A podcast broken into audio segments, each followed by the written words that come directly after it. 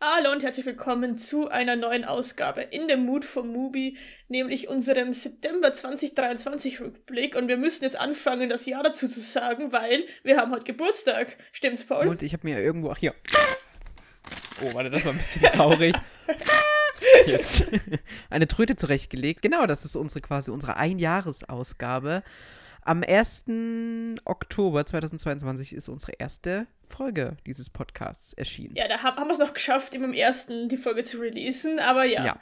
Wir, wir, wir, machen eine Folge, das ist das Wichtigste. Wir, wir, kommen irgendwann wieder in die Spur rein, versprochen, aber in letzter Zeit äh, war wieder so viel los. Ich hatte jetzt vor allen Dingen Ende September ein Filmfestival. Und äh, du hast aber in der Zwischenzeit auch noch was äh, Filmtechnisches gemacht, außer äh, dir Filme anzuschauen, die diesen Monat auf Movie Ja, erschienen. ich habe sie mir intravenös gespritzt. Das ist die neue Art von Filme konsumiert. Du warst in einem Filmmuseum.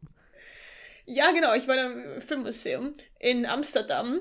Also, ich kann das nur empfehlen. Das war eine sehr, sehr, sehr coole Ausstellung. Die heißt, die haben, das ist ein Museum mit Kino und so Café kombiniert. Ein richtig schönes Gebäude.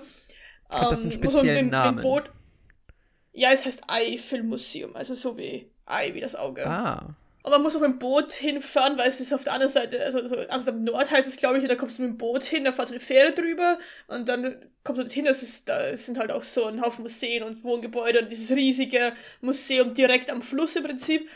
Und ja, die haben eine permanente, es klingt wie Werbung, aber ich bin einfach sehr begeistert davon, eine permanente Ausstellung, so ähm, in der Art, was ist Film mit verschiedenen Kameras und einem Greenscreen und man kann so ein eigenes Flipbook machen. Im Prinzip nimmst du ein Video auf und dann drucken sie die einzelnen Frames aus und dann kannst du mit Daumenkino durch durchdingsen halt, das ist ein Daumenkino, das war ziemlich cool.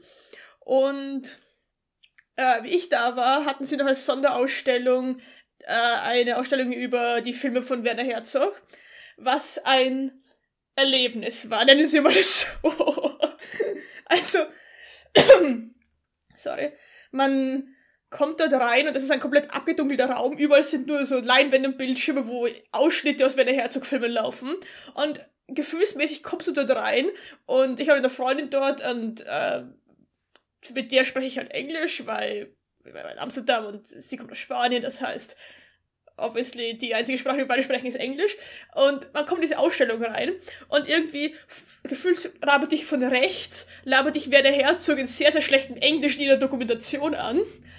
Und auf der linken Seite brüllt dich Klaus Kinski an. Auf Deutsch. Und du stehst da mit so bist so, was, was passiert hier? Wo bin ich hier? Ähm, aber ja, es war eine, eine verdammt interessante Ausstellung ähm, über die einzelnen Filme, über die auch die Kontroversen und über Klaus Kinski auch sehr viel. Also nicht sehr viel, aber halt teilweise. Und ich glaube, den Satz, den ich beim Vorbeigehen an diesen verschiedenen Bildschirmen öftesten gehört habe, war, ähm, ich weiß nicht, um welchen Film es ging, aber Werner Herzog hat irgendwelche Regieentscheidungen getroffen, wollte irgendwas besonders zeigen und Klaus Kinski hat darauf gesagt, äh, du bist doch größenwahnsinnig und Herr Herzog hat darauf geantwortet, ja, da sind wir schon zwei. und ich glaube, das fasst diese ganze Ausstellung sehr gut zusammen. Ja, der hatte ja mal eine ganze äh, Doku mit äh, über seine Beziehung zu Klaus Kinski gemacht. Ja, genau, mein bester Feind genau, heißt die, glaube ich. Äh, und und ja. da, also ging es natürlich viel um diesen hier Fitzcarraldo, wo sie da dieses ja, dieses, genau. dieses komplette dieses Schiff Boot über den Berg, über den stehen, Berg ja. was wirklich ein größenwahnsinniges Projekt war. Ja, ich glaube, also größenwahnsinnig sind die, glaube ich, beide. Oder waren die, glaube ich, beide. Aber ja, war, war auf jeden Fall sehr interessant, auch äh, weil er doch sehr Verschiedenes gemacht hat und auch viel, also auch seine Dokus so von Skispringern über Vulkane, über die Antarktis und so, ja, alles irgendwie dabei ist. Und bin froh, dass ich ihn noch erwischt habe, war den letzten Tag dort und kann ich, aber das ganze Museum kann ich generell empfehlen. Und, um den Bogen zurück zum Movie zu spannen, ich habe das in dem Museumshop das erste Mal das Movie Notebook in freier Wildbahn gesehen. und zwar das Neueste, was bei mir jetzt auch endlich ankommen ist und was ich auch schon zur Hälfte circa nicht ganz durch habe. Da müssen wir vielleicht noch mal gesondert drüber reden, dann Paul, wenn du auch mit Zukunft zu lesen. Ja, ich habe die Befürchtung, du bist da fast noch ein bisschen weiter als ich. und auch das, die vorherige Ausgabe hatten es auch dort. Ähm, ja, das, da war ich sehr glücklich dann. Da habe ich gleich Fotos von Paul gemacht und war so, schau, das ist was. ja, ja. wir sind jetzt, wie gesagt, im September 2023 und ja, so richtig, also ich finde es immer noch ein bisschen unübersichtlich, was jetzt genau neu kommt und Alter, was. ja, okay. Also bei aller, bei aller, ganz kurz, bei aller Liebe zu Mubi. Wir wissen beide, wir haben beide eine große Liebe für diesen Streaming-Service. Aber wer hat diese Entscheidung getroffen, äh? dieses System komplett umzustellen? Ich verstehe Mubi nicht mehr. Ich kann das nicht. Ich, ich bin zu, ich bin spät dafür. Ich weiß auch nicht. Es ist, es, ich, ich weiß nicht, wo jetzt die neuen Filme sind. Ist der, ist der große ganz oben? Ist es ein Neiger-Film oder ist es einfach nur irgendein Vorschlag, den ich schauen könnte? Und warum gibt es zwei Kategorien, die mir neue Filme anzeigen? Ist die eine ganz weit unten und überhaupt sowieso. Ja, und vor allen Dingen ist auch in den, in den beiden Kategorien sind halt jeweils andere Filme. Und manchmal Ja, sind sie doppelt. es- es und, also ich bin auch noch nicht ganz durchgestiegen. Aber wir haben zumindest auch diesen Monat ein paar Neuerscheinungen sehen können, beziehungsweise ein paar Filme gefunden, die vorher noch nicht da waren. Hoffen wir jetzt einfach mal. Wir haben auch Ja. bestimmt einen Film, der schon mal da war, aber der jetzt nochmal neu hoch, zum Beispiel den letzten, den wir auch nur äh, wegen der Regisseurin jetzt vielleicht hier nochmal dran kommen. Aber er ist tatsächlich auch bei, ich glaube, ja, wir müssen ja, wir haben Geburtstag, Paul, wir dürfen kürzlich, machen, kürzlich hinzugefügt erschienen. Deswegen, äh, ja, deswegen gibt es jetzt auch nicht so eine richtige Reihenfolge mehr, weil irgendwie entweder, also meistens kommen die Filme dann eh in einem und dann gibt es plötzlich einen Tag fünf bis sechs neue Filme und dann wieder ein paar Tage kein. Deswegen, wir schmeißen quasi diesen Recap-Style so von wegen hier am 1. September kam das, dann am 6. und dann am 12. schmeißen wir einfach mal über Bord und reden einfach über Filme, die wir gesehen haben diesen Monat. Und vielleicht Genau. weicht sich das in Zukunft auch noch weiter auf und es wird so ein bisschen zu einem Movie-Gestöber oder es kommt dann noch was aus der anderen, äh, aus anderen Be Bereichen mit rein. Jedenfalls, ja, lösen wir uns jetzt auch wie Movie quasi von so einer Struktur und Ja, wir müssen es halt anpassen. Wenn Mubi sich ändert, müssen wir uns mitwandeln. Genau, so sieht's aus. Gut, wir bleiben mal ein bisschen dokumentarisch, wenn wir jetzt gerade im Filmmuseum waren. Dann geht's jetzt äh, nicht um ein Museum, aber um einen Film, in dem es auch um ganz, ganz viele Filme geht. Der Film heißt Los Angeles Plays Itself. Das ist ein Filmessay von Tom Anderson, einem US-amerikanischen Filmemacher, Filmkritiker und äh, Dozent an vielen Hochschulen. Zum Beispiel war er an der Ohio State University oder dem California Institute of the Arts. Ähm, er wurde in Chicago geboren, lebte aber den Großteil seines Lebens in Los Angeles. Und um diese Was man merkt. Stadt, genau, um diese Stadt und deren Verarbeitung in diversen Filmen geht es eben in seinem knapp dreistündigen Essay Los Angeles Plays Itself. Kannst du dich erinnern, wenn wir über das letzte Notebook geredet haben, äh? das ja Ja. bei dir leider irgendwie nicht ankommen ist? Ja, und genau die, die Assoziation hatte ich auch. Genau, da, da gab es einen Artikel über Kairo damals und wie Kairo in Filmen dargestellt wird und wie es in Wirklichkeit ist. Und das hast du auch schon gesagt. Ähm, eigentlich ist dieses, dieses ganze, diese ganze Dokumentation ein verfilmter drei Stunden Notebook-Artikel.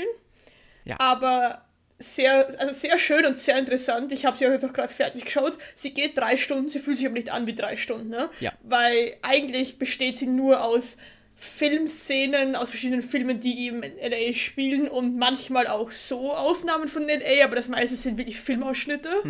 Und macht verdammt viel Bock, das mal aus einer Perspektive zu sehen, die halt von der Person ist, die dort wirklich lebt und wohnt, die halt obviously einen ganz anderen Blick auf diese Stadt hat, als das, was wir halt aus Filmen kennen. Und das wird einem noch sehr, sehr deutlich gemacht, weil dieser ganze, dieser, dieser, dieser ganze Off-Text ist das zynisch, sarkastisch und passiv-aggressivste, was ich seit langem gehört habe.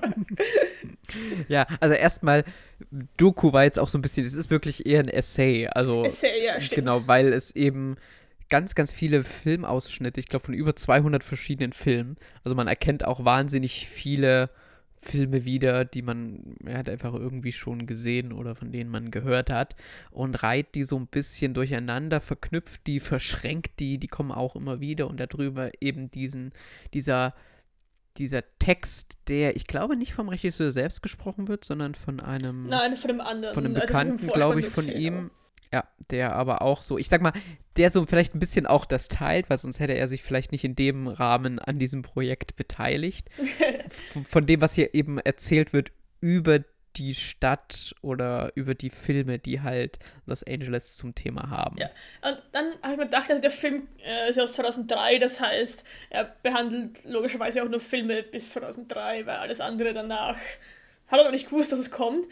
Und dann habe ich, hab ich nachgedacht, was ist der erste Film, der dir einfällt, wenn du an Los Angeles denkst? Mir ist zuerst La La Land noch eingefallen. Ja, mir nämlich auch. Das, was das erste Mal eingefallen ist, war La La Land. Der jetzt im Hinblick natürlich auf das Ganze auch nochmal ein erschreckendes Beispiel ist, nenne ich es mal. Und lustigerweise, ich war gestern äh, noch in The Creator im Kino. Mm. Und ich sag mal so, der sp also spielt ja so ein bisschen in der Zukunft. Und auch da spielt Los Angeles eine nicht so kleine Rolle. Okay, ja. Ja, aber das, das erste, was mir eingefallen ist, war La La Land. Dann habe ich ein bisschen weiter gedacht. Dann als nächstes kam Once Upon a Time in Hollywood. Und dann Babylon. Ah ja, ja, ja. Gut. Aber das, was ja auch alles eigentlich diesen Hollywood-Teil ja, ja, von Los Angeles abbilden und nicht das, unter Anführungszeichen, richtig, was immer das richtige Los Angeles ist. Das wissen wir beide nicht, weil wir nie dort waren. Aber ja, ich fand das also ich fand diese, dieses ganze Essay, fand ich, ich fand das wunderschön. Ich hätte dem Typen auch noch drei Stunden länger zuhören können, glaube ich. Ähm, und ich weiß nicht, ich habe, also die, die The Themen, die so am längsten behandelt werden, sind eigentlich die Polizei, dann die Häuser und Autos. Also ich finde, er hat ja eine total, also eine interessante Aufmachung von dem Ganzen. Das erste ist so, also auch wie, wie die Stadt Los Angeles in Film aufgegriffen wird. Entweder als Charakter oder als Subjekt oder sowas und so gliedert sich ja das ein bisschen. Ja, aber ich, ich finde schon, dass es so, also das sind die drei Hauptthemen. Also geht, es geht schon sehr, sehr, sehr lange um die Autos oder um das Public Transport System in Los Angeles. Und es geht schon sehr, sehr, sehr, sehr, sehr lange um die Polizei. oder logischerweise auch die, also wie das alles halt in Filmen dargestellt wird. Ähm, ja, aber zum Beispiel geht es ja auch um die Gesellschaft, wie die Gesellschaft dargestellt wird oder welcher Teil von der Gesellschaft dargestellt wird und welcher Teil nicht dargestellt wird. Genau, aber, aber immer Sachen irgendwie im, im, immer im Kontext entweder auf die Gebäude, auf die Häuser, äh, auf die Gebäude, auf die Autos oder auf die Polizei. Also es ist immer so mit, welche Leute haben die Autos und welche Leute fahren dann doch mit dem Bus und warum wurde das einem später erst klar, dass die Busse in Los Angeles überfüllt sind. Also es ist immer irgendwie in diesem Kontext alles eingereiht. Mhm. Ich fand es schön, dass es, auch wenn das so viele verschiedene Filmausschnitte waren, es sich irgendwie nie nach so einem Best-of der besten äh, Filmszenen, mhm. die in mhm. Los Angeles spielen, äh, angeführt I hat, sondern back. dass er das halt immer so komponiert hat, dass das auch wirklich irgendwie einen Sinn ergeben hat, dass er diese Filmausschnitte jetzt zeigt und die quasi so ein bisschen zur Untermauerung nimmt von dem, was er sagt oder von dem, was er anführen, worauf er hinaus ja. möchte. Übrigens, ein Film ist nicht dabei, der in Los Angeles spielt. Ich meine, da sind wahrscheinlich noch viel, viel mehr nicht dabei. Aber auch Agnes Wader hat einen Film über LA gemacht.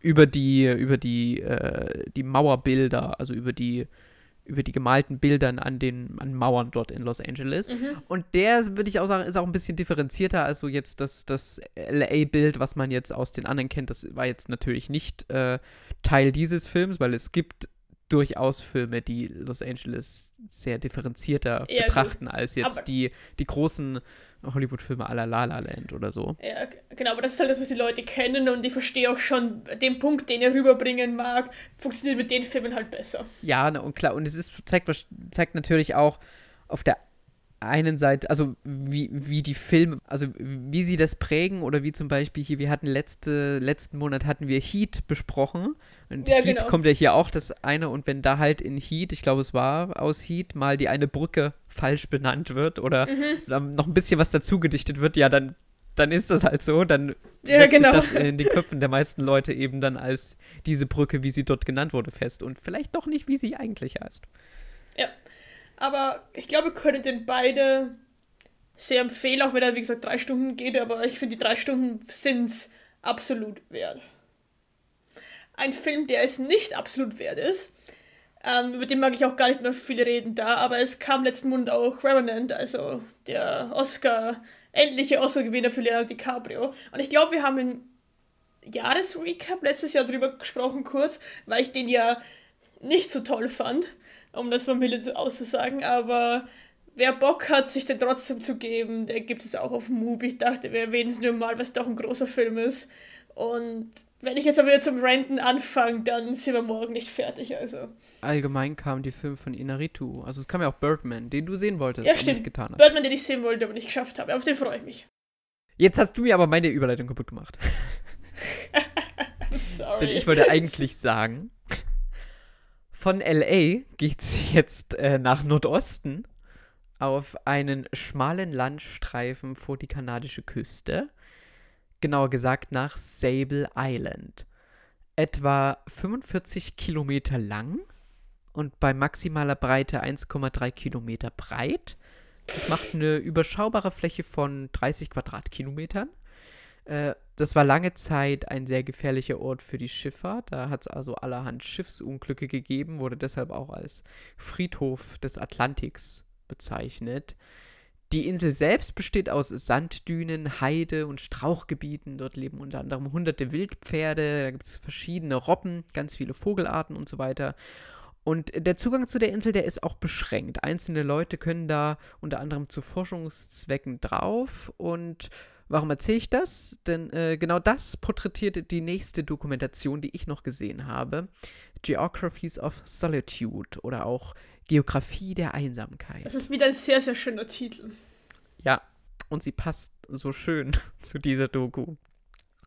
Ähm, denn darin porträtiert die Regisseurin Jacqueline Mills, eine Wissenschaftlerin und Naturschützerin, die in den 1970er Jahren das erste Mal dorthin kam und seit vielen Jahrzehnten nun mehr oder weniger allein dort lebt. Und diese Naturschützerin, die macht da ganz viele Beobachtungen, die macht Studien zu den Tieren und Pflanzen, zur Biodiversität dort, zur Umweltverschmutzung und so weiter. Und all das beobachtet die Regisseurin in einem sehr ja, beachtlichen Dokumentarfilm. Der ist beeindruckend gefilmt, der ist sehr naturgewaltig, roh, aber auch irgendwie poetisch und dann auch wieder ganz feinsinnig. Also es reichen da wenige Worte, dafür äh, sind die Bilder und auch der Ton sehr wirkungsvoll. Und trotz dessen, dass es eben so eine Doku ist und wirklich den Alltag und diese Forschungen einfängt, hat es immer mal wieder so was Magisches. Es klingt wie ein Bildschirmschoner von den Bildern her, die man dort sehen kann. Ähm, es ist. Der Ton, der ist hier schon nicht ganz unwichtig, sage ich mal. Okay. Beziehungsweise der Ton ist auf jeden Fall noch eine Ebene, die, die diesem Film noch mehr gibt. Und über ein Voice-Over gibt es manchmal auch so Ausschnitte aus einem Vortrag von der, von der Forscherin Zoe Lucas, heißt sie, glaube ich, die da auch an einer Stelle sagt, ähm, das wird kein trockener Vortrag über die Naturgeschichte von Sable Island. Es geht mir darum, dass ihr Sable erlebt. Und ja, Okay. also genau das hätte halt auch die Regisseurin über ihren Film sagen können. Denn das sind echt interessante Einblicke, aber auch nicht zu trocken. Das Zusammenspiel der beiden Frauen mit diesen unterschiedlichen Inter Interessens- und Fachgebieten, also Filmaufnahmen auf der einen Seite und dann eben diese äh, Naturwissenschaft auf der anderen Seite, das ist echt sehr schön, weil sich auch nie diese Persönlichkeiten so sehr in den Vordergrund drängen, sondern viel die Insel selbst oder auch die Forschungsarbeiten für sich sprechen. Ähm, sie zum Beispiel als Regisseurin äh, experimentierte auch mit, mit dem Filmmaterial, taucht den in Pferdemist oder entwickelt ihn in Algen oder so und guckt dann mal, was Okay. da, da herauskommt. Und keine Ahnung, das weckt irgendwie eine, eine Faszination dafür, dass eben auf dieser kleinen und eigentlich schon ziemlich gut erforschten Insel tagtäglich noch irgendwas Neues entdeckt werden kann oder was Neues aufgestellt werden kann. Und äh, das ist auf der einen Seite die Faszination, auf der anderen Seite hat man natürlich den ganzen Umweltaspekt dann auch noch mit der, der dann äh, eher erschreckend als faszinierend ist. Und äh, sie, sie hatte auch, also sie steht auch total auf Statistiken, die Forscherin, die dort äh, lebt. Oh, es und ist mir noch mehr sympathisch. und, und kategorisiert da alles und, und kann eben sehen über die, über die Ballonfarben, die da angespült werden, die sie, ich weiß nicht, über, über Jahrzehnte lang dort gesammelt hat. Äh, Sieht sie halt, zu welcher Zeit die, die, die angespült werden. Oder zum Beispiel, also in, zu Halloween werden sehr viel orange und schwarze Ballons angespült Ah. zu Ostern eher so Pastellfarben oder und sie findet und wirklich katalogisiert und kategorisiert das da alles ein in, in riesigen Tabellen und Indexen und Sammlungen, die sie da in Schubladen oder etwas hat. Äh, auch Plas klein, kleinste Plastikteilchen, die da ihren Weg dorthin finden. Das ist, wie gesagt, auf der einen Seite faszinierend, dann mit dem Umweltaspekt auch wieder ein bisschen erschreckend, aber alles in allem ein sehr schöner Dokumentarfilm, wie ich finde. Ah, jetzt habe ich Bock. ja, der. Ah, der ist auch. Den hätte ich auch am liebsten noch größer und noch, noch immersiver mit dem Ton gesehen. Also ich glaube, der eignet sich auch sehr gut auf einer Leinwand. Paul, du müsstest mal ein Kino mieten, dann schauen wir den ganzen Tag einfach nur die Filme, die wir für großen Leinwand sehen wollen. Ja, das, da reicht ein Tag leider nicht aus. Ja, dann müssen wir halt ein bisschen, ein bisschen vorsortieren, aber dann haben wir zumindest die Chance, die auf der großen Leinwand zu sehen. Ja, du hast mich wie immer gehuckt. Ja, mal sehen, ob es auch mit dem nächsten noch klappt, denn ich habe noch einen gesehen, der auch so ein bisschen, äh, ist kein richtiger Doku-Style, aber so ein bisschen, ja, Mockumentary-like, ganz wenig. Ähm, der heißt Rotting in the Sun. Das ist der aktuelle Film des chilenischen Filmemachers Sebastian Silva, der sich in dem Film selbst spielt und der an einem FKK-Strand für Schwule einen bekannten Influencer trifft, welcher ihn wiederum mehr oder weniger zu einem neuen Projekt überreden will. Und dann nimmt das Ganze aber nochmal einen ganz anderen Lauf. Das ist also bis dahin klingt das auch irgendwie was, was Julian Bam produzieren hätte können. Äh, ja, aber ganz anders. Okay. also es ist eine eine bittere Komödie mit überzeichneten Charakteren und einer Rastlosigkeit, die das ein oder andere Mal auch mit sowas wie Uncut Gems verglichen wurde. Ich weiß nicht, ob du den gesehen hast. Nö, nö. Also wirklich die ganze Zeit, also da gibt es eigentlich keine große Ruhepause. Und ich möchte ohne zu spoilern da nicht zu viel drüber reden, weil es für mich, wie gesagt, teilweise eine Richtung eingeschlagen hat, wo ich überrascht über die Fokusverschiebung war, die der Film dort vornimmt. Und das Überrascht über die Fokusverschiebung ist auch ein sehr schöner Titel. Ja, und das möchte ich dir und auch den ZuhörerInnen nicht vorwegnehmen. Aber okay. ich kann nur sagen, also es gibt wenig Entspannung, ständig passiert irgendwas. Es gibt viel Sex, viel explizite Nacktaufnahmen. Viele, das klingt nach Film für dich. Viele Figuren, mit denen man wirklich nicht so viel zu tun haben möchte. also, weil sie auch wirklich so, also Wahrscheinlich sind sie nicht mehr total überzeichnet, sondern es ist wirklich so. Sehr viele Influencer-Style, so alles überhöht, äh, sehr viele Fassaden. Es ist auch ein bisschen Reality-TV. Deswegen, ich hatte dir das, glaube ich, irgendwann geschrieben. Irgendwie, mhm. ich glaube, das ist auch eine, eine, eine, Richtung, die dir gefallen würde. Ähm, ja, dann, kann ich nicht abstreiten. Und ja, hatte auch noch ein einprägsames Ende auf einer etwas dann wieder bittere Note. Irgendwie chaotisch, irgendwie auch anstrengend, aber andererseits auch irgendwie erfrischend und zählt für mich diesen Monat, glaube ich, zu einem der interessantesten Filme. Auch wenn ich da immer noch nicht abschließend zu einer Meinung gekommen bin. ja, hast du noch ein bisschen Zeit? Vielleicht schaffe ich ihn ja auch noch und dann können wir vielleicht mal drüber reden. Weil auf meiner Watchlist ist er wie so viele andere Filme, aber zu kommen tue ich halt wenig.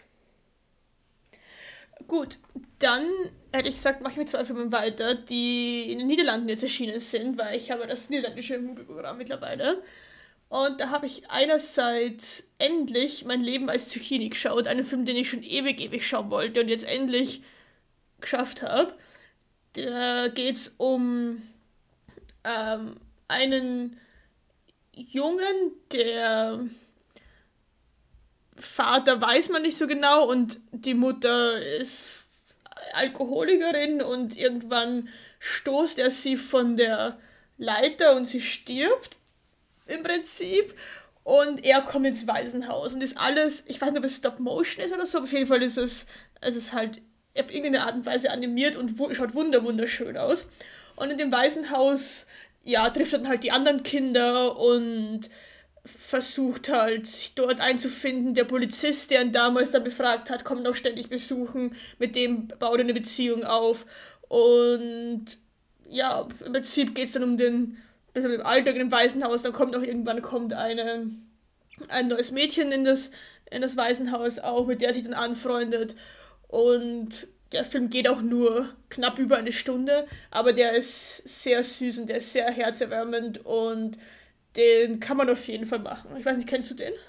Ich kenne den. Ich habe den vor ein paar Jahren mal gesehen und jetzt tatsächlich nicht nochmal geschafft.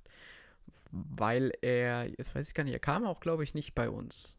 Okay. nicht. Im Gegensatz zu dem, zu dem zweiten Film, über den du jetzt gleich noch sprechen kannst, der kommt bei uns Ja. noch.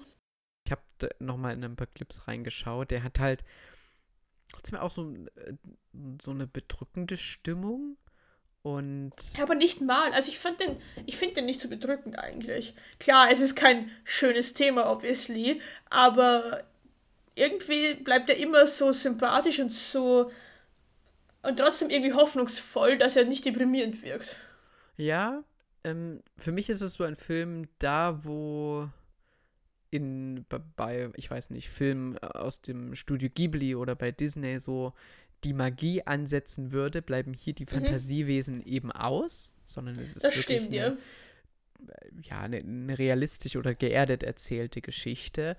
Und ja, ich würde auch nicht sagen, dass er schwermütig ist, aber er ist jetzt auch nicht leichtfüßig, wie ich ihn in Erinnerung habe. Ja, das stimmt, aber ich finde ihn trotzdem nicht deprimierend oder so. Also, er schafft es trotzdem auch, auf, auch ohne die Magie der, sagen wir mal, der Farbwissen, mit der, eigentlich so mit der Magie, die so zwischen diesen Kindern entsteht, das trotzdem irgendwie positiv. Mhm. Er hat auf jeden Fall eine, äh, eine empathische Herangehensweise. Ja, das auf jeden Fall.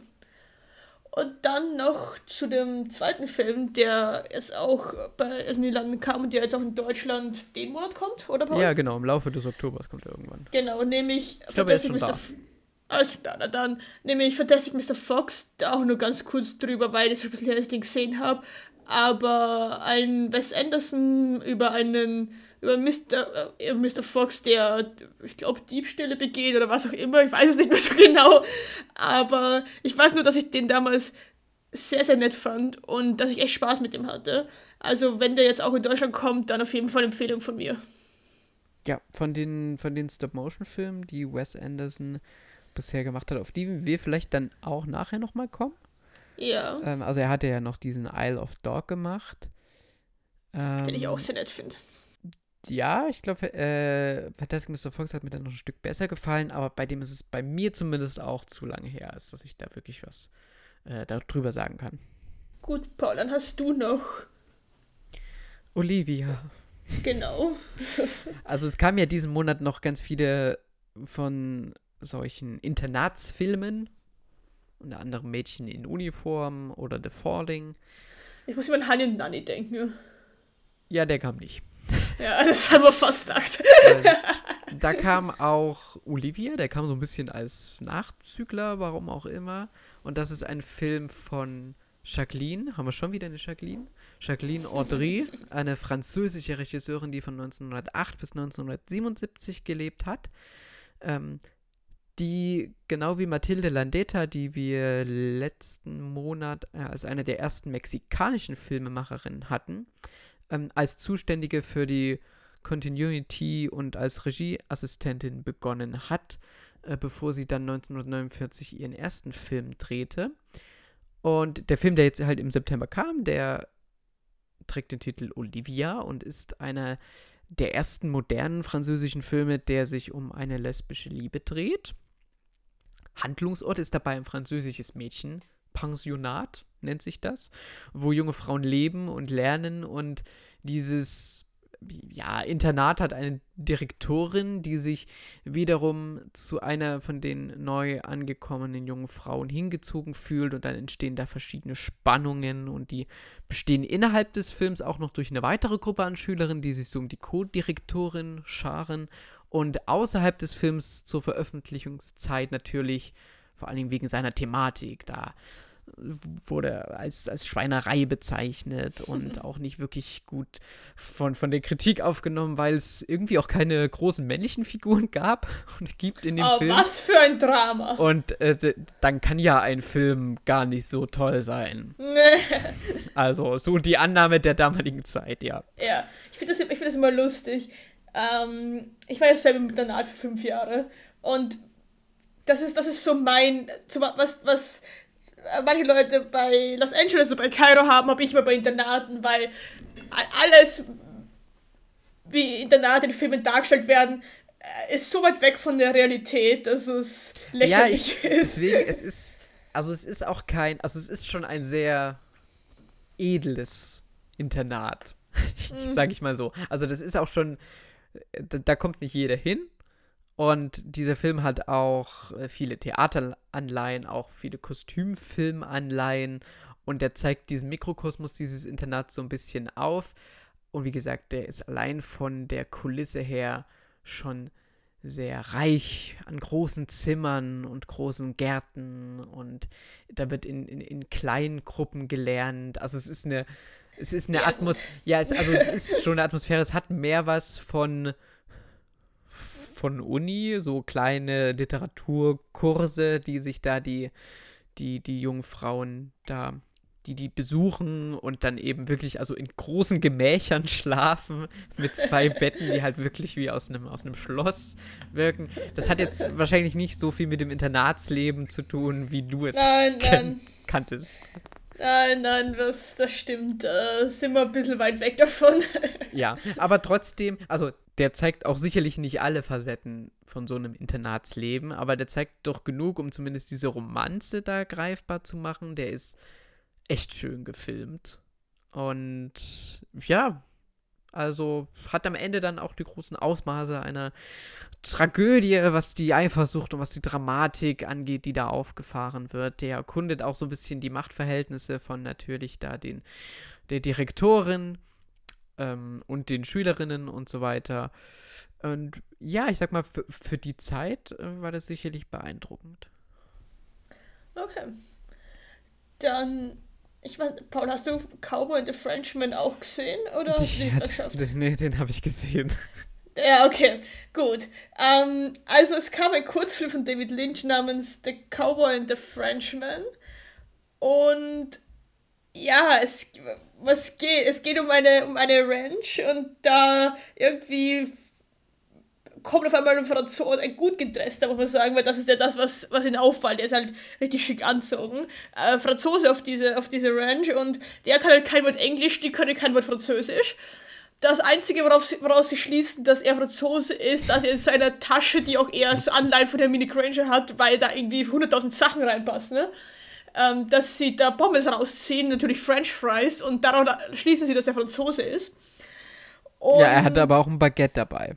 Da steht auch noch Baguette und Schnecken dabei. Ähm, und ja, der, der, der, Franzose wird auch, also laut eigenen Aussagen von einem amerikanischen Ureinwohner irgendwie gejagt, der dann, die, die Cowboys dann auch auf die Ranch einladen, woraufhin der fast einen Herzinfarkt bekommt. Irgendwie passiert, also es passiert auch nicht mehr, dass sie sich ständig anschreien und Sachen wiederholen, weil dieser, also dem, was die Ranch gehört, dieser What the Ober hell? Ober Oberboss, ja, was? Nee, das sagt er immer. Achso, ja, ja, genau. Und der ist halt auch fast taub, weil irgendwie, wie er 13 war, eine, irgendwas, eine Pistole so neben losgegangen ist, seitdem hört er auch nicht mehr gescheit. Das heißt, sie schreien die ganze Zeit. Sie müssen alles 15 Mal wiederholen, weil er es nicht versteht. Und dann geht irgendwer Bier holen. Das war's, oder? Und ich hab's nicht verstanden. Nee, äh, ich muss auch ehrlich sagen, also da wird natürlich auch die ganze Zeit hier, also nicht nur der, der Franzose da ist mit Klischees bepackt, sondern auch die, die, die, die, die Cowboys da sind die ganze ja. Zeit äh, immer nur am Schießen oder irgendwas. Und, und oder, oder Bullenzähmen. Ja. Mal davon abgesehen, dass, dass ich den Film auch optisch echt nicht schick fand. Nein. Ich weiß nicht, was das. Ja, ich, ich habe ich hab original aufgeschrieben, ich habe keine Ahnung, was da passiert und was das soll. Ja. Weil es kommen auch zwischendurch kommen immer so drei Frauen, die dann auch die Zeit singen. Und das habe ich auch nicht verstanden. Ne? Und am Schluss, die, ich glaube, das erste, was im Abspann steht, ist irgendwie The French is Seen by David Lynch. Und dann hat das Ganze ein bisschen mehr Sinn gemacht, weil es wirklich dieses, also vor allem dieser Franzose ist halt nur voller Klischees. Da ist wirklich ein Klischee nach dem anderen, wie sich, ich weiß nicht, Amerikaner oder David Lynch oder wie auch immer sich Franzosen vorstellen. Du schon gesagt, das Baguette und auch die Schnecken und die French Fries und halt alles, auch wie er ausschaut. Und ja, es.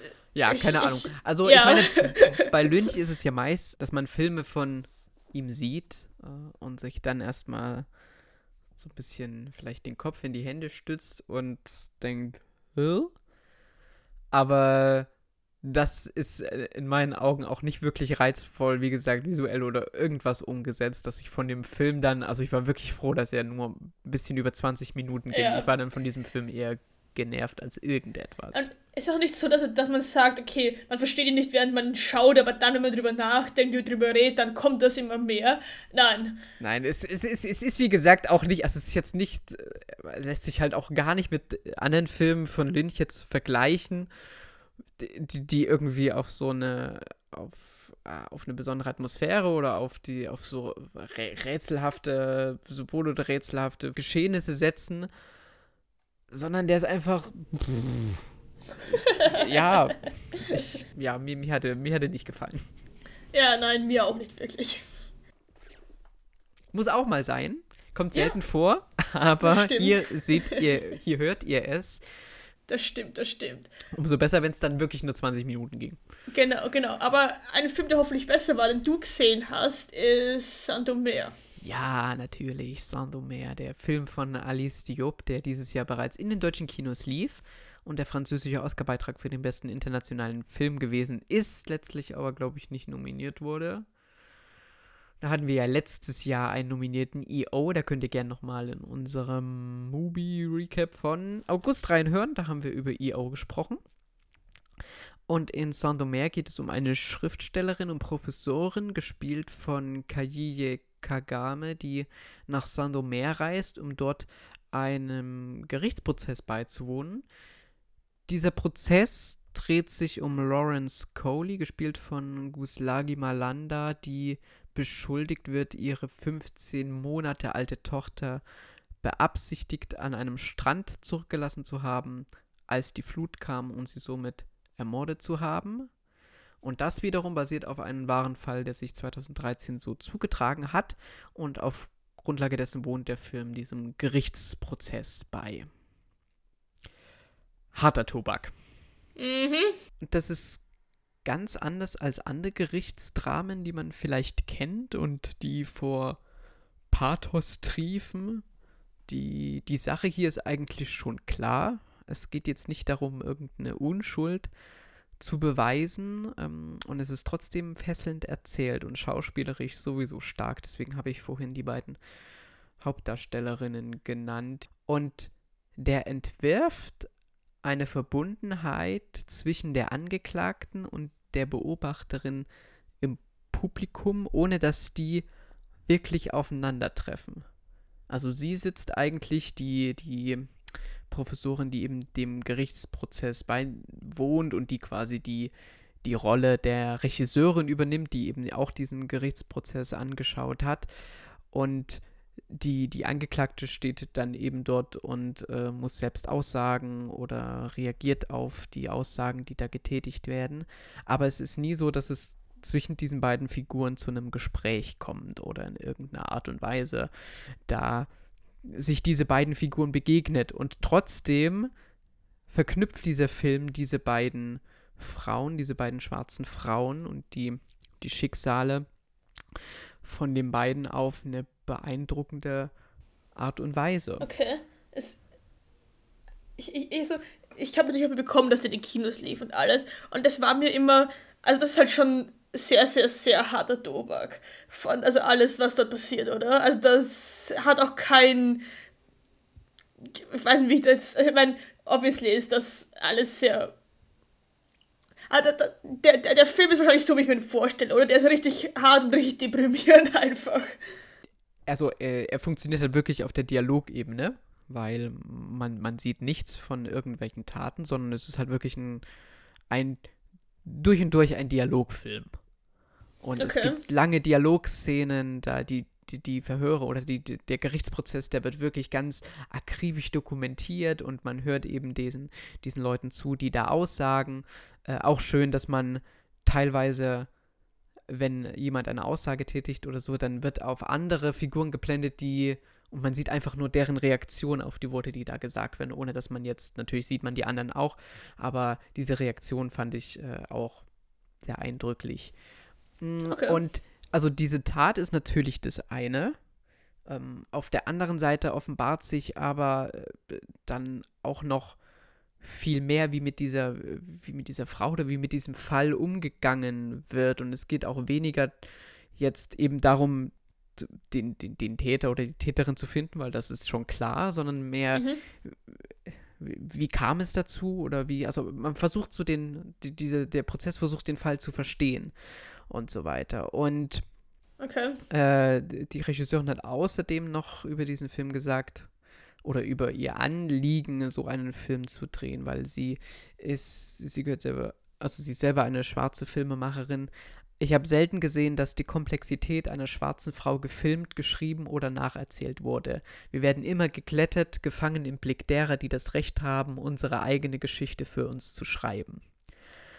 Und jetzt okay. eben so einen Film aus der Sicht einer schwarzen Filmemacherin mit dieser Geschichte präsentiert zu bekommen und dann auch noch mit diesen mit diesem ja irgendwie subjektiven Blickwinkel, weil sie eben auch diejenige, die gewesen ist, die dort bei dem Prozess gewesen ist und dann auch irgendwie so mhm. pa Parallelen gesehen oder Parallelen offenbart hat. Das, ja, ich, ich kann es gar nicht richtig beschreiben, aber das hat natürlich auch was Bemerkenswertes. Ja, okay. Ja, also wie gesagt, er, er reizt mich schon irgendwo, aber ich glaube, ich war noch nicht so richtig in der emotionalen Verfassung, den wirklich zu schauen, weil da muss man sich, glaube ich, darauf einlassen, auch wirklich sich bewusst sein, was man da dann schaut und dann ist der Tag wahrscheinlich auch hinüber. Aber klingt auf jeden Fall beeindruckend und gut, dass du ihn geschaut hast und jetzt besprochen hast und dass er ein bisschen Aufmerksamkeit irgendwo kriegt zumindest. Ja. Dann machen wir noch bald mit einem Film, den ich noch gesehen habe, nämlich äh, The Hand von Wonka Wai, der ein, ein Kurzfilm, also geht circa eine Stunde, aus einer Trilogie ist namens Eros, die da beinhaltet einen Film eben von Wonka Wai, einen von Steven Soderbergh und einen von Michelangelo Antonioni. Oh, von Antonioni. Antonioni, danke. Ähm, Und ja, es handelt sich in klassischer Wonka Wai, würde ich sagen, um ein, eine Frau, ein, die also ein Luxus-Callgirl ist und eigentlich um ihren Schneider beziehungsweise den Lehrling ihres Schneiders, der sie besuchen kommt zum ersten Mal, sie ihn auch gleich einigermaßen verführt und dann im Prinzip fängt er an, halt die, ihr, ihre Kleider zu schneidern. Ähm, und ja, der Film zeigt dann in einer Stunde die Beziehung zwischen den beiden, also die eigentlich lange rein geschäftlich bleibt und auch so eigentlich ihren Abstieg im Leben. Also sie soll dann irgendwie verheiratet werden, aber oder heiraten, aber sie bescheißt dann ihren To-Be, also ihren Verlobten mit eigentlich wem anders und redet ihm ein, dass es nur ihr Cousin ist, was er obviously nicht glaubt und dann hat sie auch irgendwann bald kein Geld mehr, weil sie halt vom Geld ihres eigentlich den Typen, der Mann hätte werden sollen, halt irgendwie gelebt hat, aber der dann irgendwann halt nicht mehr zahlt, nachdem sie sich wieder getrennt haben. Und dann wird sie auch noch krank. Und ja, es ist alles sehr, sehr, sehr schmutzig und sehr unschön. Aber wenn man,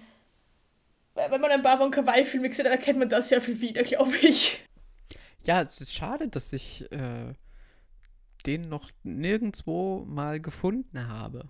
Und dass es den anscheinend auch hier in Deutschland nicht zu sehen gibt. Auf oh, den gibt es in Deutschland gar nicht. Okay, Nein, den gibt es nicht. Ich habe ihn dann auch nochmal gesucht, weil ich verwundert war. The Hand, ich war eigentlich der, der Meinung, dass ich die Wonka Wai-Filme zumindest bis auf den einen, dessen Namen mir jetzt nicht einfällt, äh, gesehen habe. Aber dann habe ich gesehen, dass das ja mehr oder weniger ein Kurzfilm ist oder Teil eben von Genau.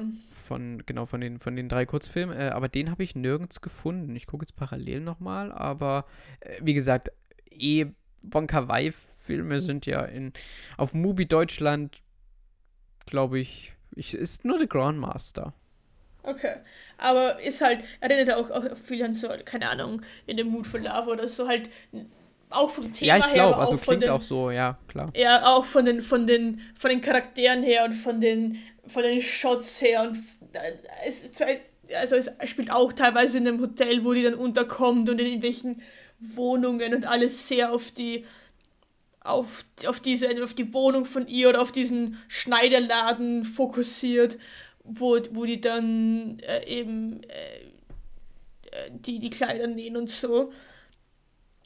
Aber ist schon, der, der hat, ich finde diese Monster Kawaii-Filme immer so einen, so einen Sog, der, die haben so einen ganz eigenen Stil, aber so, und so einen eigenen Sog, wo man sich sitzt und denkt so, hm, warum und wie, aber okay, jetzt, jetzt, ah, vielleicht auch nicht. Und dann sitzt du das und denkst du so, ja, ja, es ist mal wieder eins der, der, der schlimmsten Outcomes, die die Situation bringen hätte können. Aber irgendwie man mit diesen Figuren trotzdem mit. Das finde ich mal ganz faszinierend.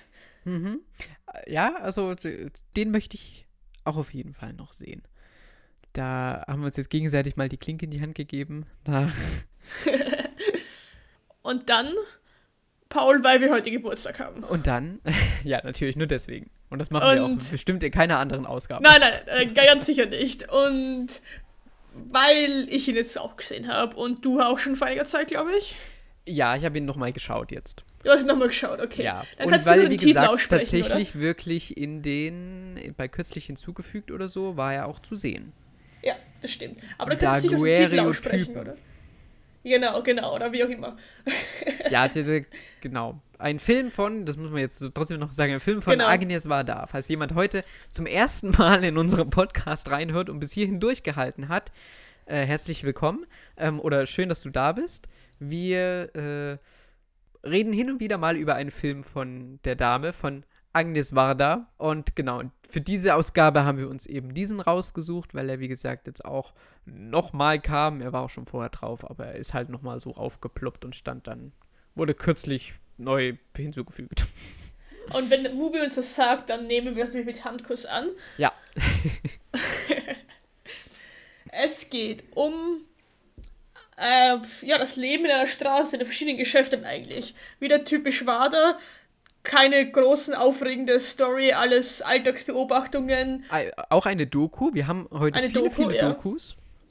Über ähm, Leute, die halt ihre Geschäfte führen, im Prinzip von Parfümladen über Bäckerei, äh, so Gemischtwarenladen und so Zeug. Und im Prinzip stelle, also ich stelle mir das so vor, wie Agnes war, dass sie mit ihrer Kamera einfach in diesen, in diesen Laden reinstellt und dann einfach filmt. Und dann steht sie dort so fünf Stunden ne, und filmt das einfach alles. Und ich glaube, genauso ist es auch passiert. Ja, so ein bisschen. Also erstmal diese Straße, das ist ja quasi, jetzt sind wir wieder hier die zwei Französisch-Profis, ne? Ja, ja, genau. Ähm, äh, die Rue Daguerre.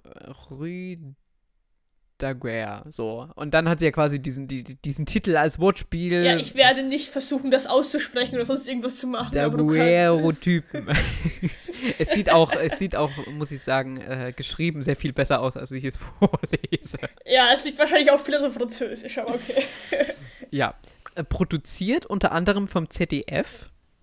Ah, okay. So, äh, als Fact am Rande. Und sofern ich das äh, gelesen habe, ich habe ja so eine tolle äh, Agnes Wader-Sammlung, wo es auch ein, zu verschiedensten Filmen so ein paar kleine Texte von ihr gibt und sie konnte sich zu diesem Film wohl einfach ein Thema wählen, was sie gerne mal einen Film machen würde. Und ja, da wählte sie sich eben ihre unmittelbare Nachbarschaft. Was auch so typisch Wader ist, oder? Was machst du im Film machen? Hm, über die Straße da drüben. Und dann ist es quasi genau das. Sie geht, gefühlt geht sie wirklich von einem Haus ins andere, was zu dieser Zeit wahrscheinlich noch ein bisschen einfacher ist. Heutzutage wäre das wahrscheinlich, mich würde es echt interessieren, wie diese Straße heute aussieht. Wie oh viele, oh, ja. wie viele es von diesen Geschäften oder von diesen, von diesen ja, Familienbetrieben oder so es tatsächlich heute noch gibt. Ähm, aber genau damals ist sie eben dann von Tür zu Tür gegangen und hat da bei dem, was hat man alles? Wir hatten eine den Fleischer, beim Friseur war Friseur, sie. Ja, einem, Bäcker. Genau, bei einem Bäcker. So oder in, Gemischtwarenladen. Genau, äh, dann wo, wo war alles. diese, wo, wo ist die Zaubershow? Ist die im... In so einer Kneipe, oder? In so einer Kneipe, ja. Also genau, und so, da filmt sie dann einfach so die Alltagssituation und die, die, ja. die Alltagsläden äh, oder die Alltagsmenschen. Und sie sagte auch, also das sind auch ihre Läden, in die sie halt täglich ging. Also ja. die, die sie halt immer persönlich da besucht, in der sie eingekauft hat und so weiter. Und ich finde das auch, das ist so bezeichnend, eigentlich ist es wie so eine, diese Straße wie so ein kleines Dorf, also du kriegst alles dort Und das, das, das sind jetzt alles Familienbetriebe irgendwie. Und jeder kennt jeden oder Stammkunden so beim, beim Namen und es wird halt ständig Gossip austauscht und, und äh, die, die, sie kennen die ganzen Kinder beim Namen, die wissen alle, wer irgendwie zusammengehört. Und dann, oh, hast da schon gehört, hast da schon gehört, dort wird ratscht, da wird ratscht. Auf der Straße bleiben die Leute stehen, um irgendwie die neuesten Sachen auszutauschen oder um zu fragen, wie es denn den kranken Mann, der kranken Frau geht, den kranken Kindern geht oder was sie tun und so. Und das hat schon einen sehr, sehr süßen Flair. Also mhm. wenn man da auch so über die, die Straße filmt oder auch in einzelnen Shops, ähm, das, das hat schon irgendwie das Gefühl von, als würde das in keiner Stadt stattfinden, sondern in wirklich, als, als wäre das alles, was es, was es gibt auf dieser Welt und jeder kennt sich in diesem, mhm. in diesem, in dieser, in dieser Straße und ja. in diesem Bezirk dort. Und hier, und hier macht sie auch wieder was, also sie hat auf der einen Seite hat schon was so, so was Gemütliches, dadurch, dass sich halt jeder da kennt. Und auf der anderen Seite ist es aber auch nicht zu romantisiert, weil alles hat auch trotzdem, also jeder hat, da, da gibt es auch Probleme oder es ist, mhm. also es ist jetzt nicht alles so überzuckert und so äh, komplett märchenhaft, nenne ich es mal. Stimmt, ja. Da ist wirklich, also sie, sie, sie behält da schon immer einen, einen, guten, einen guten Blick auf ähm, was echtes oder auf das Geerdete. Ja. Und dann irgendwann kriegt man halt so mit, so ja, also sie machen dafür ihre Läden auf, dann kommen die ganzen Kundinnen und Kunden, am, Abend machen sie Läden zu. Und dann geht es halt zur Abendunterhaltung in die Kneipe, wo dann irgend so ein, das, das ist auch so ein Allround-Typ, der kann irgendwie zaubern, Hypnose, ähm, was weiß ich was so für Tricks, alles in eine Art unter großen Anführungszeichen Sci-Fi-Show eingebettet und das ganze Ding geht dann irgendwie drei Stunden oder so, das sagt er am Anfang. Das ist ja. Und, wo ich mir auch so denke, okay, du machst jetzt drei Stunden irgendwelche, also Taschenspieltricks, Leute hypnotisieren, keine Ahnung. Und dann wird das irgendwie als, als Überleitung immer zu den Interviews da mit den Leuten genommen, weil sie das irgendwie auf so eine smarte Art und Weise verstrickt. Da, und ja. ich glaube, das, das ist auch der Typ, glaube ich, dieser Zauberer ist nicht der gleiche Typ, der am Anfang ja. das, das Intro einfach vorliest. Ja. Was auch sehr lustig ist. Der steht einfach da und liest halt die Mitwirkenden einfach vor. Also da, da läuft kein Text auf und durch, sondern der sagt halt einfach, was ja. auch eine sehr lustige Idee eigentlich ist. Ja, allgemein. Also Warda macht hier wieder so viel, auch wie sie die einzelnen Szenen oder die einzelnen Handlungsorte miteinander verknüpft, was da für tolle Match-Cuts drin sind. Mhm. Das ist, also ich habe mir einen hier rausgeschrieben, äh, äh da gibt es eine Situation bei der Zaubervorführung und so, ein, so eine Frau steckt da ihren, ihren, ihren Kopf in so eine Box und dann, ja, tada, ist der Kopf verschwunden. Und der nächste Cut ist zum Fahrlehrer und er sagt zu seinen Schülern, ja, nicht den Kopf verlieren. Ja, ja. Und solche kleinen Dinge gibt es sehr viele in diesen. Und das macht, und das ist mir auch teilweise erst jetzt beim zweiten Mal aufgefallen wenn man das sieht, wie, wie verspielt sie auch in dieser Aneinanderreihung ist, das, das macht schon Spaß. Absolut. Ich bin, ich bin froh, dass es diesen Film gibt. Und auch wenn ich an diesem Ort in meinem Leben wahrscheinlich nie hinkommen werde, weil ich den noch nie gesehen habe, habe ich das Gefühl, ich kenne diese ganzen Leute jetzt und ich weiß, wer die sind und was die machen und was sie für Geschichten haben und wie es denen geht. Ja, zumal es auch, also immer noch so ein bisschen, natürlich, wie gesagt, wir haben gesagt, keine Ahnung, wie es den, wie es den Geschäften geht oder wie es den Menschen geht, ob es die, ob es das in der Form noch gibt, aber so Gespräche, die da ablaufen, so beim Friseur oder beim, beim Fahrlehrer oder so, das sind teilweise auch noch Sachen, die kommen mir auch nicht so unbekannt vor. Ja, absolut. Ja, also von uns, ja, ich meine, ist irgendjemand überrascht? Nein, aber Aber ja, wir, müssen halt unseren, unseren monatlichen Wade einfach empfehlen. Das, sonst, sonst wäre das auch nicht dieser Podcast, wenn Agnes Wade nicht mindestens einmal eine Erwähnung finden würde. Genau, und was wäre das für ein einjähriges Jubiläum? Genau. Ohne einen Film von Agnes Wada. Die, oder ist. deren Filme ja wirklich ja schon einer der Gründe waren, warum wir das überhaupt machen. Ja, eigentlich schon. Gut. Paul, du warst im Kino. Ich war im Kino, ja. Möchtest du noch über Creator reden oder eher nicht? Puh, schwierig. Also ich hatte mich nach den ersten Lobeshymnen, die der Film ja wirklich bekommen hat, eigentlich noch ein Stück mehr auf The Creator gefreut. war ich auch. Also gutes Science-Fiction-Kino sehe ich mir ja auch gern mal an. Aber ich muss echt sagen, nach all dem, was äh, auch darüber jetzt positiv berichtet wurde, bin ich echt groß enttäuscht worden. Oh no. ähm, weil er zwar, ja, visuell schon sehr schick und alles war, aber alles, was daneben stattgefunden hat, was sowohl da the angerissene Themen, es ging ja in diesem, also Creator ist ja ein Science-Fiction-Film, wo so ein bisschen die, die Zukunft äh, behandelt wird und es um den Einsatz von künstlicher Intelligenz und so weiter geht und die künstliche Intelligenz, die ein, beziehungsweise die Menschen, die äh, die westliche Welt, die einen Krieg gegen die gegen künstliche Intelligenz führt, aufgrund diverser Verstrickungen. Ähm, all diese Themen waren nahezu gar nicht ausgearbeitet oder sind in ganz vielen Science-Fiction-Filmen schon sehr viel besser ausgearbeitet worden. Und auch die Figuren waren echt nicht so toll.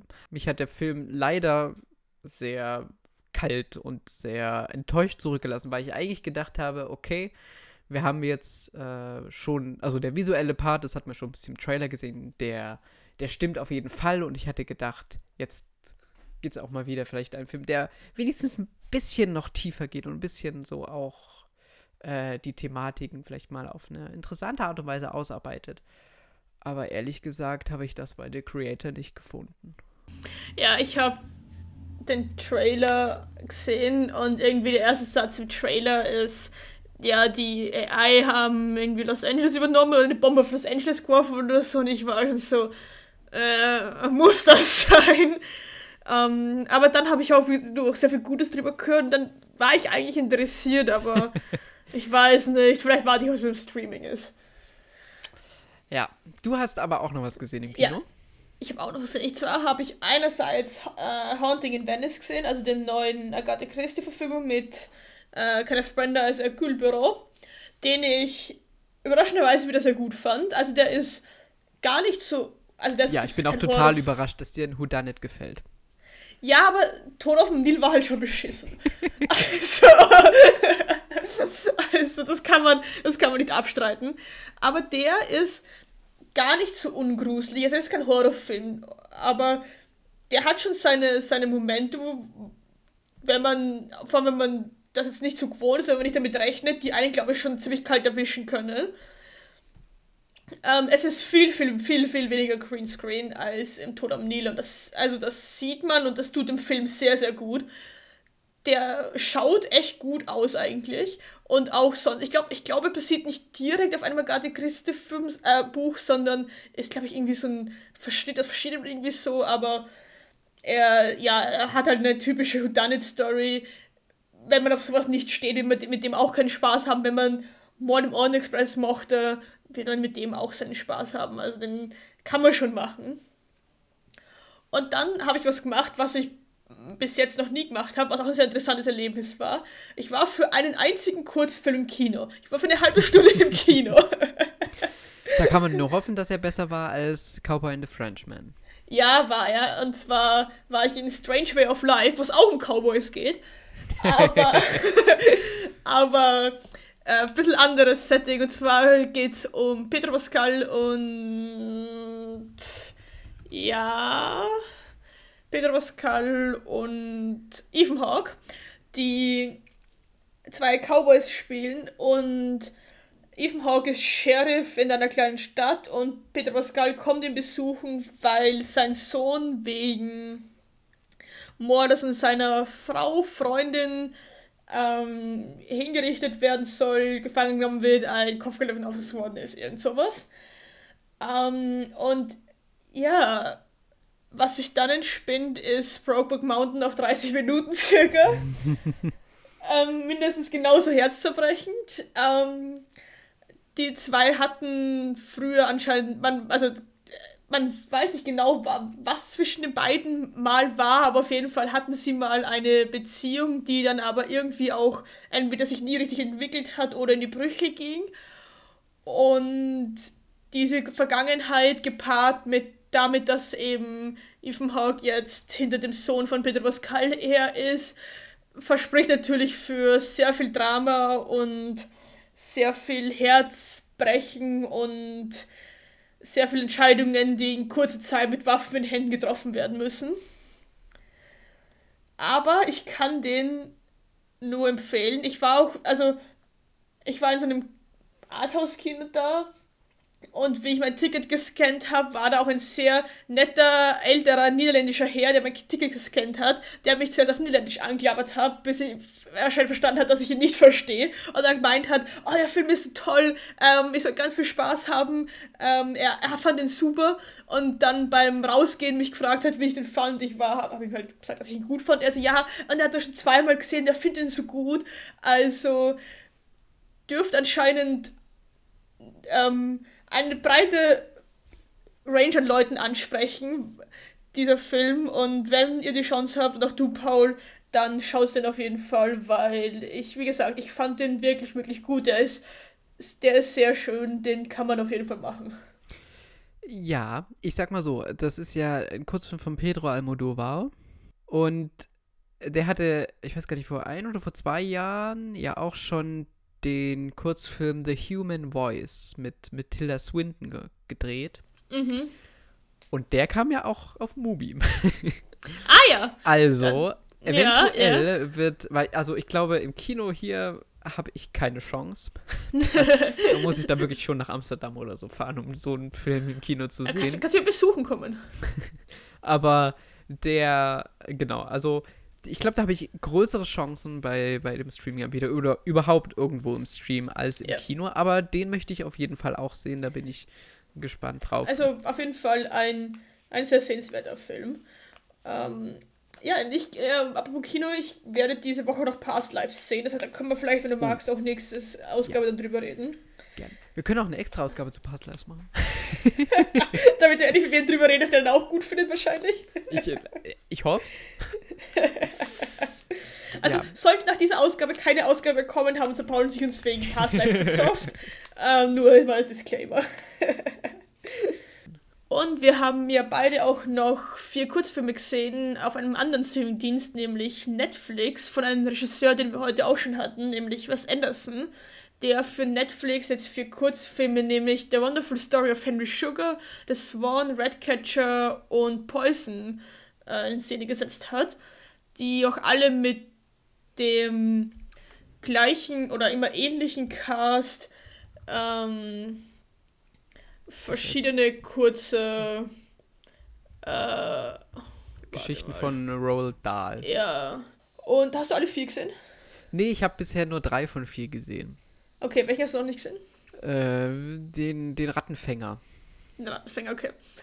Ähm, ich fand die alle vier eigentlich ganz nett. Ich meine, ich mag Wes Anderson, ich mag den Style, den er hat, ich mag sein Farbschema, ich mag sein die Symmetrie. Ja, die Symmetrie, alles. Auch wenn eigentlich für Wes Anderson-Filme sehr viel Kamerabewegung drin ist, finde ich. Und ähm, im Prinzip sprechen halt die Hauptdarsteller ähm, meistens direkt in die Kamera und es fühlt sich auch eigentlich so an, als würden sie aus einem Buch vorlesen die ganze mhm. Zeit. Mhm. Und im Hintergrund ändern sich halt eigentlich nur die, die Set-Pieces oder Leute kommen rein, gehen raus, bla bla bla. Ähm, aber ich, ich mochte diesen Inszenierungsstil. Ich, ich, ich mag das, dass sich das anfühlt wie Theater manchmal. Und ja, ich, ich mag, ich fand, ich meine, ich mag auch Benedict Cumberbatch und Ralph Fiennes und ähm, da der Typ aus der T-Crowd spielt auch mit. Äh, ja. Ja, also ich muss sagen, seit The French Dispatch ist bei mir so ein bisschen die Luft raus, was, was Wes Anderson anbelangt. Ah, ich weiß nicht. Ich, also wie gesagt, ich habe drei von vier jetzt geschaut auch weil ich den Cast natürlich gern, wobei eben der Cast auch nicht. Also der Cast spielt ja immer nur Umrisse, weil die, die Figuren eigentlich oder die, die Erzähler, die sind alle sehr ähnlich in dem, wie sie spielen und ja, genau. in dem, wie sie erzählen die Geschichte. Und deswegen, es gibt echt wieder ein paar Bilder, die, die sind hübsch und die sind detailverliebt, aber mich kriegen sie leider nicht mehr so richtig. Okay, mich trotzdem immer noch. Ich fand auch alle vier auf ihre eigene Art teilweise echt widerlich ist das falsche Wort. ähm, nein, widerlich im Sinne, nicht im Sinne von, dass ich den Film scheiße fand, sondern nachdem du Rattenfänger nicht gesehen hast, aber ich fand zum Beispiel das Swan fand ich auf eine ganz, ganz menschliche Art und Weise sehr, sehr ekelhaft. Mhm. Und so ähnlich geht es bei Redcatcher auch. Bei Poison und bei Wonderful Story of Henry Sugar war das was anderes. Da, da, die, die haben von anderen Ebenen funktioniert, aber vor allem der Swan fand ich echt, den fand ich echt hart eigentlich. Hm. Von allem, was er erzählt und wie er es erzählt. Mm, ich hatte meinen Spaß mit denen. Ähm, sie sind auch alle sehr, sehr kurz. Also die, der längste irgendwie eine halbe Stunde oder so. Geht Henry Sugar nicht sogar 40? Aber ansonsten sind sie alle so 17 ja. Minuten, glaube ich. Genau, genau. Und also von meiner Seite kann ich die sehr empfehlen, auf das, was Anderson Format und seine Art, Filme zu inszenieren steht. Auch wenn es mit dir leider nicht funktioniert hat. Vielleicht funktioniert ja Redcatcher dann für dich. ja, mal schauen. Gut, dann bleibt uns noch eins zu machen, nämlich ein bisschen in die Zukunft zu schauen.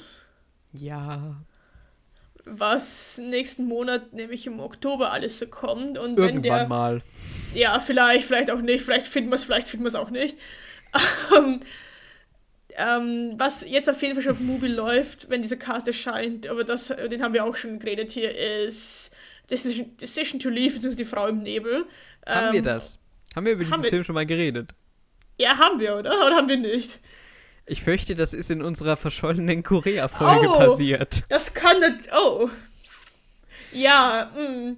Also das wäre tatsächlich ja. ein Film, äh, ich weiß nicht, ob wir es, aber ich glaube, wir hatten es schon mal gesagt. Irgendwann äh, hatten wir mal eine Korea-Folge aufgenommen, die dann tatsächlich ein bisschen untergegangen ist, weil es da auch ein paar technische Schwierigkeiten, weil ich mhm. auch überhaupt nicht äh, an meinem richtigen Set aufgenommen hatte und das alles ja. ein bisschen chaotisch war und Stimmt. die bis heute noch nicht fertig produziert ist. Sie ist noch irgendwo, vielleicht kommt sie auch irgendwann noch, ja. aber in der hatten wir über Frau im Nebel geredet. Stimmt, und stimmt, ja. Vielleicht können wir nochmal, also ich hatte eigentlich auch vor, den diesen Monat nochmal zu gucken, weil ich ihn eh nochmal ja. rewatchen wollte. Same.